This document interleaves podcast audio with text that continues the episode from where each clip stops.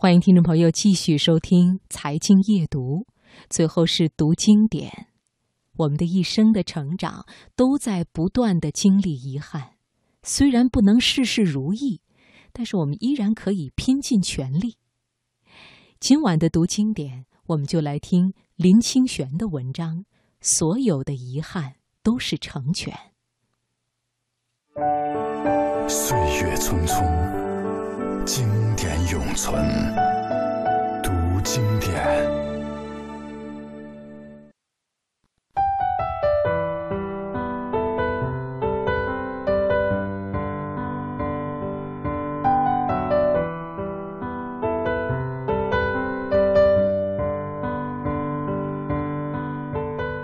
有一位朋友在学插花。是日本某一流派的花艺，我对日本人的花艺一向没有好感，因为那被称为花艺的，正好是集匠气与焦作于一炉。因此，我对潇洒且大而化之的朋友，竟去学日式插花，觉得格外好奇。而朋友告诉我，那看起来僵化的日式插花。其实只是一种格式，是性格与观点的锤炼。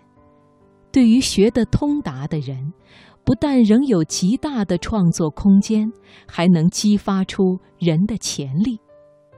他说：“插花表面上有最严苛的形式，事实上是在挖掘最大的自由。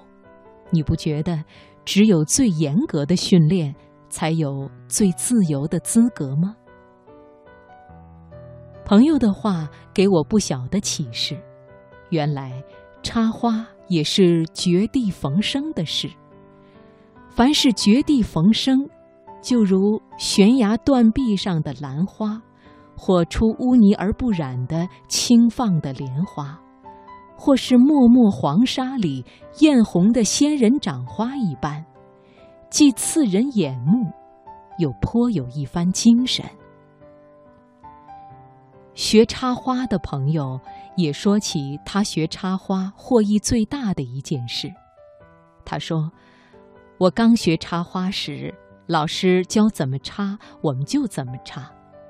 三个月以后，我才发现，老师每次插的花不是一朵、三朵、五朵，就是七朵、九朵。”几乎没有二四六八的，我心里起了疑情，双双对对不是很好吗？为什么插花都要单数呢？我很慎重的去问老师，那位老师说，一三五七九是单数，插出来的花叫做生花，就是有希望的花，由于不圆满，才显得有希望。双双对对的插花是死花，因为太满了。我听了好感动，留一些缺憾，有一点理想不能完成，永远留下一丝丝不足，才是最美的呀。